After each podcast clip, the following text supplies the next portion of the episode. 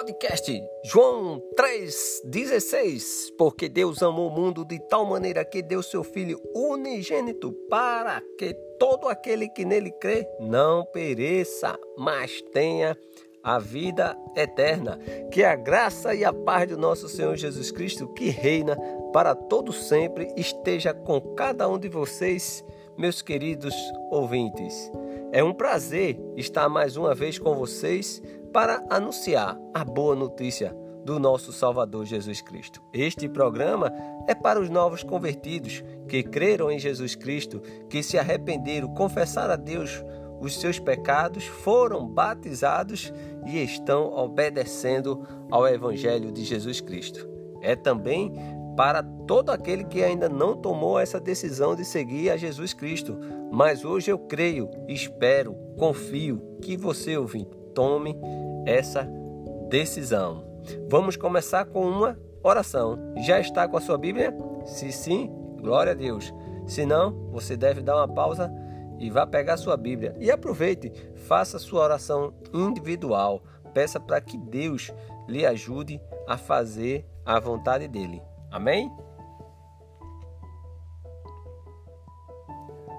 Hoje vamos dar mais um passo nesta nossa caminhada cristã. Vamos construir junto o mesmo tema, o poder da submissão.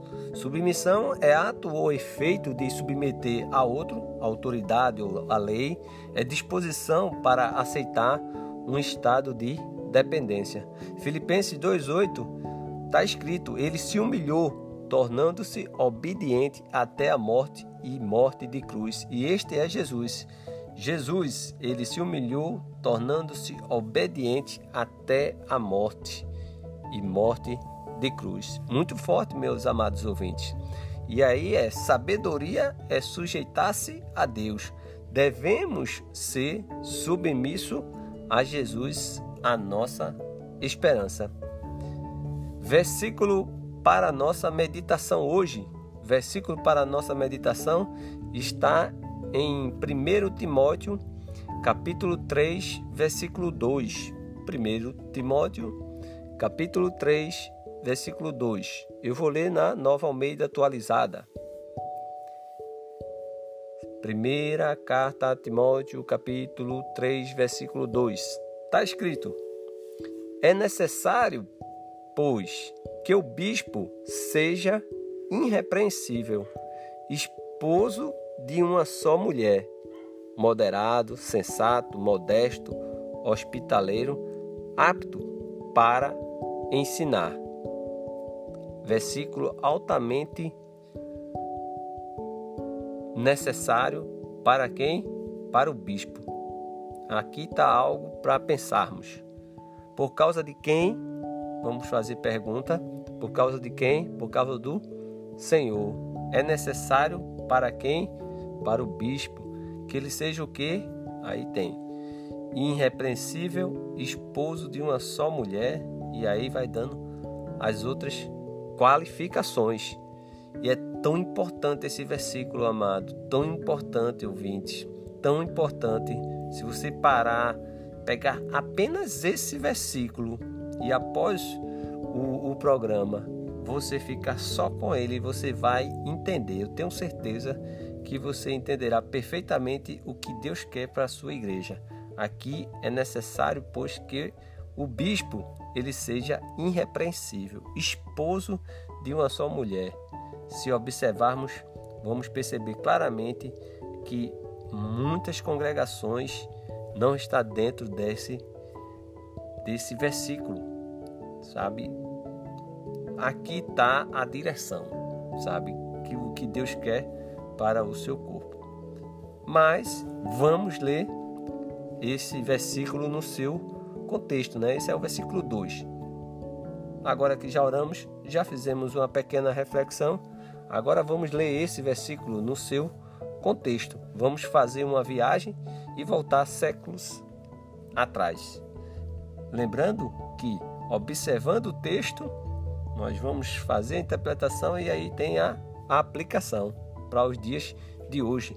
Aqui tá as qualificações para líderes da igreja no primeiro século e nos dias atuais. Não muda, a Bíblia ela não muda, é direta ela. Aqui vamos ver em 1 Timóteo capítulo 3, ele vai falar sobre as qualificações para líderes da igreja. Se você observar o versículo de 1 a 7, fala sobre os bispos.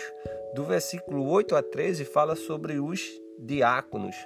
E no versículo 14 a 16 é o propósito, não é? Paulo vai dar o propósito dessas instruções. Amados ouvintes, Deus colocou alguns homens em posição de liderança na igreja, sim ou não? Se você pensar e estudar, você vai responder sim. Vou explicar. Deus colocou alguns homens em posição de liderança na igreja? Sim. Nós temos a Bíblia que nos vai dar direção. São chamados de presbíteros e também pastores ou bispo. São as mesmas pessoas. As, conforme está em Atos capítulo 20, versículo 17, versículo 28 a 31. Está lá em 1 Pedro, capítulo 5, de 1 a 4. Timóteo, que hoje nós vamos ver, capítulo 3, de 1 a 7, e também está em Tito, capítulo 1, de 5 a 9. Então temos aí quatro livros: Atos, 1 Pedro, 1 Timóteo e Tito, que aí vai falar a mesma forma, totalmente casado, tá bem? Então Deus colocou alguns homens, sim, em posições de liderança na igreja, sim, são chamados de presbítero. Agora, como deve ser a nossa responsabilidade com relação a, a estes cristãos? Submissão a eles. Por quê? Porque foi Deus que colocou eles lá. Entende? E você vai ter que observar os textos, Atos 20, versículo 17 e versículo de 28 a 31. 1 Pedro 5, de 1 a 4. 1 Timóteo nós vamos ler agora. E Tito, capítulo 1, de 5 a 9. Então aqui a gente vai ver, na verdade, vamos começar lendo é, versículo de 1 a 7 de 1 Timóteo capítulo 3, falando sobre os bispos, que também são chamados de pastores e presbíteros, que é a mesma coisa. Está escrito, versículo 1: Fiel é a palavra. Dois pontos. Se alguém deseja o episcopado, excelente obra almeja é necessário, pois, que o bispo ele seja irrepreensível, esposo de uma só mulher, moderado, sensato, modesto, hospitaleiro, apto para ensinar, não dado ao vinho, nem violento, porém cordial, inimigo de conflitos, não avarento e que governe bem a sua própria casa, criando os seus filhos sob disciplina com todo respeito, pois se alguém não sabe governar a própria casa, como cuidará da igreja de Deus? Que o bispo não seja recém-convertido, para não acontecer que fique cheio de orgulho e incorra na condenação do diabo. É necessário também que ele tenha bom testemunho dos de fora, a fim de não cair na desonra e no laço do diabo. 1 Timóteo, capítulo 3, de 1 a 7. Episcopado é um encargo de bispo, é ser bispo, né? Bispo é como um supervisor, né? E aqui a gente vê que quem deseja, não é, o episcopado, excelente obra almeja. Então, se hoje você não tem é, esse desejo, se você hoje perceber, é uma excelente obra. Porque o texto, ele diz, fiel é a palavra. Se alguém deseja o episcopado, excelente obra almeja. Agora, tem não é, as qualificações necessárias. Por exemplo, irrepreensível esposo. Olha só, ele tem que ser esposo de uma só mulher. Parece que esposo de uma só mulher não você não sente muita dificuldade, né? Mas é verdade. tem pessoas que estão não é, com esse cargo, vamos dizer assim, com essa função dentro da congregação, mas não é casado. E aí é diferente do que está nas escrituras, porque as escrituras dizem que ele tem que ser casado, mas tem algumas congregações que existe, não é, o pastor que não é casado. E agora? Não é, não é diferente e tem outras qualidades que qualificações que tem, não é? São várias. E aí eu vou deixar para que você pegue cada um, numere ela, cada um e veja se o irmão que está à frente da congregação que você faz parte, se ele está, não é, nessa, se ele tem essas qualificações. Então deixo para que você queria só falar que parece uma coisa diferente, mas esposo de uma só mulher, é o que ele diz? Né? Diz que tem que ser casado, diz. Diz que tem que governar bem a casa, algo importantíssimo. Porque a própria, a própria, o próprio texto já diz, né? Se ele não governa bem a casa dele, como ele vai cuidar da igreja de Deus? Tu entende? Então aqui, amados ouvintes, é algo bem interessante. Você conhece o, o seu líder espiritual, você conhece aquele irmão maduro na fé que está à frente da congregação, você tem essa intimidade, você tem o conhecimento que os filhos dele, como andam. Você está entendendo? É, é, o texto, é o que o texto diz. Não é outra coisa que a gente tem. Agora, se o irmão maduro na fé, que está à frente do trabalho, ele tiver essas qualificações, o que eu, como cristão, você, como cristão, deve fazer? Escute bem, ser submisso. Exatamente, porque a palavra diz que é não é outra coisa. Esses irmãos, eles são irrepreensíveis, são sensatos, eles amam, né? E a gente tem o maior exemplo de todos. Abra lá sua Bíblia em, no Evangelho de João, capítulo 10. No maior exemplo que nós temos, sempre eu gosto de apontar o maior exemplo que é Cristo. Sempre, todas, todas as vezes eu procuro o exemplo de Cristo. E aqui em João capítulo 10 a gente vê que ele é o bom pastor. É interessante porque os irmãos maduros na fé têm que ter esse alvo. Mas é interessante porque o que Jesus diz em João 10, olha comigo, João capítulo 10, Evangelho de João capítulo 10, a partir do versículo 11. Ele diz assim: eu sou o bom pastor. Ponto. Ali ele já, ele já botou o ponto. Jesus, ele está dizendo: Eu sou o bom pastor. Pronto, acabou. Ponto final. Daí já. Quem é o meu pastor? Jesus, o bom pastor. Está aqui. Aí ele vai discriminar, não é? Ele diz: Olha, o bom pastor dá a vida pelas ovelhas. E ele só falou em João 10, mas ele fez, na verdade, Cristo, ele não é o líder de apenas falar, é de fazer. E aí vem uma observação. Os seus líderes, eles estão fazendo, porque aqui ele diz exatamente: o bom pastor dá a vida pelas ovelhas. E diz: o mercenário que não é pastor, a quem não pertencem as ovelhas, ele vê o lobo chegando, abandona as ovelhas e foge. Então o lobo as arrebata e dispersa. O mercenário ele foge porque é mercenário e não se importa com as ovelhas. Eu sou o bom pastor, Jesus diz. Eu sou o bom pastor. Conheço as minhas ovelhas e elas me conhecem. Assim como o Pai me conhece e eu conheço o Pai e dou a minha vida pelas ovelhas. Ainda tenho outras ovelhas, não deste aprisco. Preciso trazer também estas. Elas ouvirão a minha voz e então haverá um só rebanho e um só pastor. Por isso o Pai me ama, O Pai me ama porque eu dou a minha vida para recebê-la outra vez. Ninguém tira a minha vida. Pelo contrário, eu espontaneamente a dou. Tenho autoridade para entregá-la e também para reavê-la. Esse mandado recebi de meu Pai.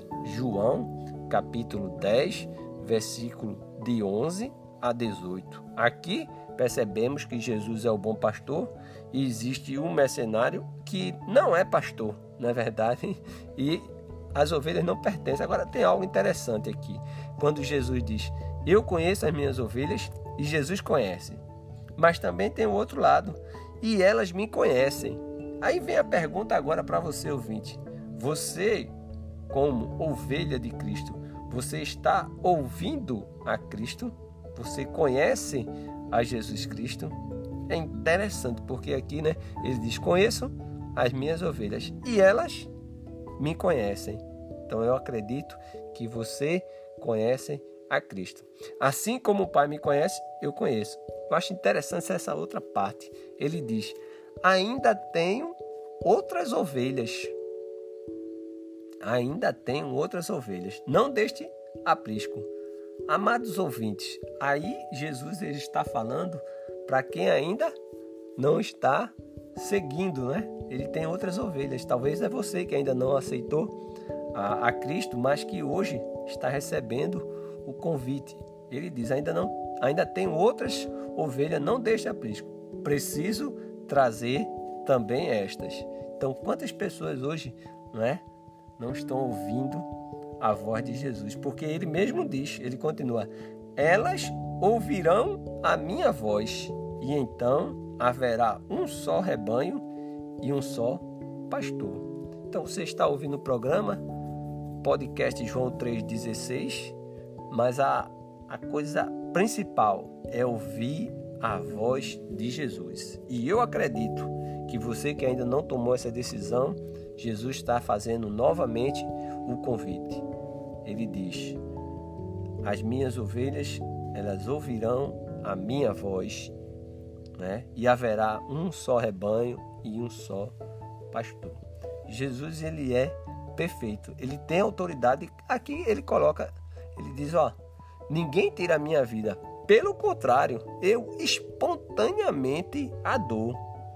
Eu gostaria, amado, você que ainda não segue os passos de Cristo, que você espontaneamente sentisse agora Cristo falando para você como ovelha, que tem outras, que você vai ouvir a voz de Cristo, que você espontaneamente você vá, você siga, rejeita esse mundo mal, você se arrependa, você confesse, você creia que Jesus é o nosso Salvador realmente, que batize, sabe, e com outros irmãos espere a sua vinda ou a sua ida.